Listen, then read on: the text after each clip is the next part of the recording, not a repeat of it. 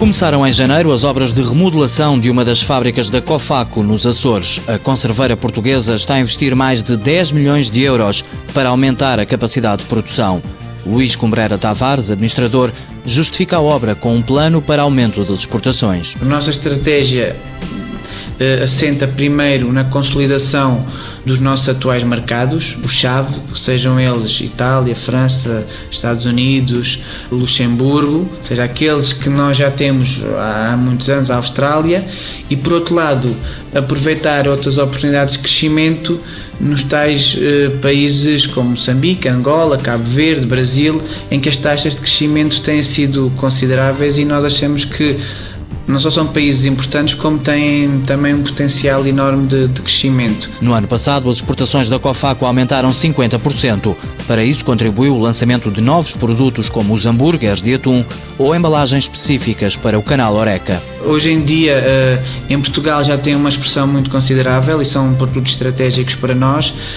E dado, no fundo, a experiência que tivemos positiva em Portugal, começámos também a posicioná-los para alguns mercados que nós achamos que podiam ser interessantes para este tipo de produtos. A empresa tem cerca de 10 marcas, algumas destinadas só à exportação.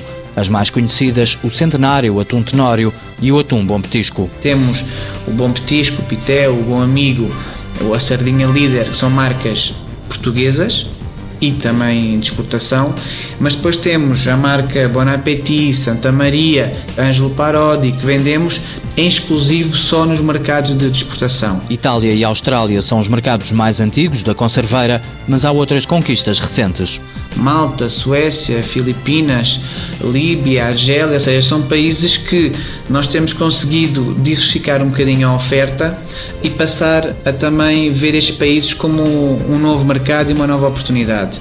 Daí também a utilidade que nós temos de ter estas 10 marcas, porque nos permitem segmentar eh, as marcas para vários mercados e com vários tipos de, de produtos. A Cofaco nasceu há 51 anos no Algarve, hoje tem sede e duas fábricas nos Açores. Trabalha com agentes e distribuidores em 30 países. A equipa comercial está baseada em Lisboa e viaja pelo mundo para avaliar as necessidades dos clientes. Cofaco Açores SA, empresa familiar fundada em 1961, produz 60 milhões de latas de conserva por ano. Exporta 25%, 600 trabalhadores. Faturação em 2011, 55 milhões de euros.